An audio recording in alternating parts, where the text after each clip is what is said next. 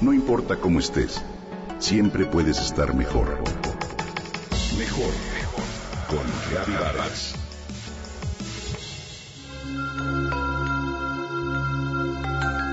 Preguntar es nuestra primera forma de comprender. A partir de los cuestionamientos es que reconocemos nuestra curiosidad. Anhelamos también que quienes nos rodean tengan una respuesta que satisfaga nuestra sed. Preguntar es un acto humano. Preguntar acerca de los fenómenos de la naturaleza nos refresca el asombro por lo inalcanzable. Preguntar sobre las decisiones, dificultades, secretos y dudas nos hace admirar los alcances de nuestros semejantes. Sentir que la belleza en el arte, en la música, el diseño del espacio, los mundos de palabras, los sabores inventados, son paraísos humanos, nos halaga.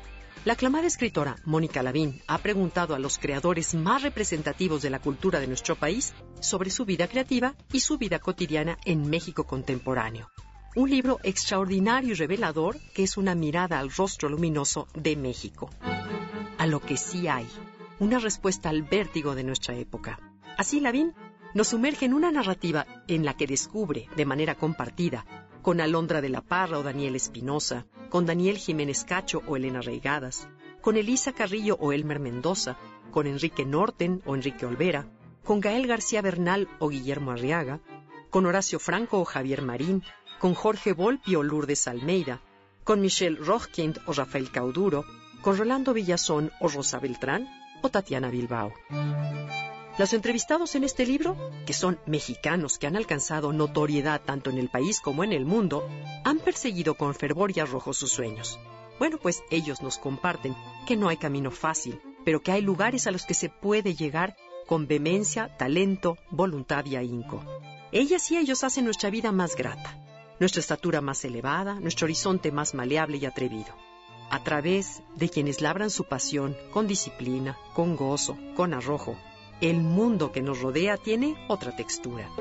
Quienes aquí comparten sus andanzas y riesgos son mexicanas y mexicanos que no necesitan colocar banderas en territorio ajeno.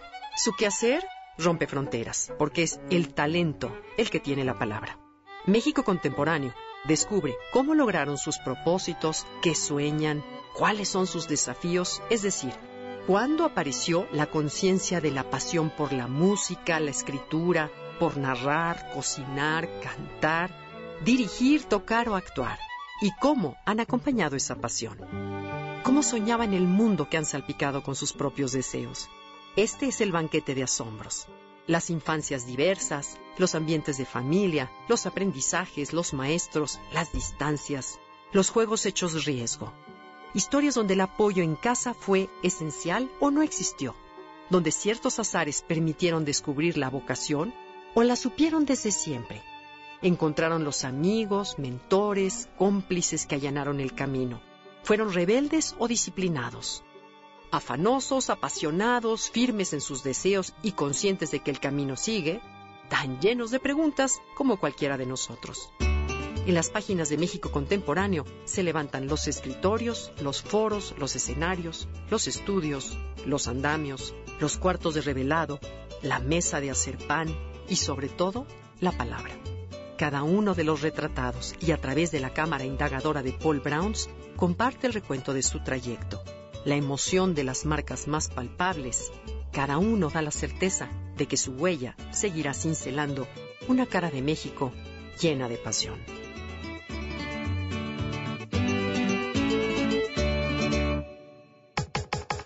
Comenta y comparte a través de Twitter. Gaby-Vargas. No importa cómo estés, siempre puedes estar mejor. Mejor, mejor. Con Gaby Vargas.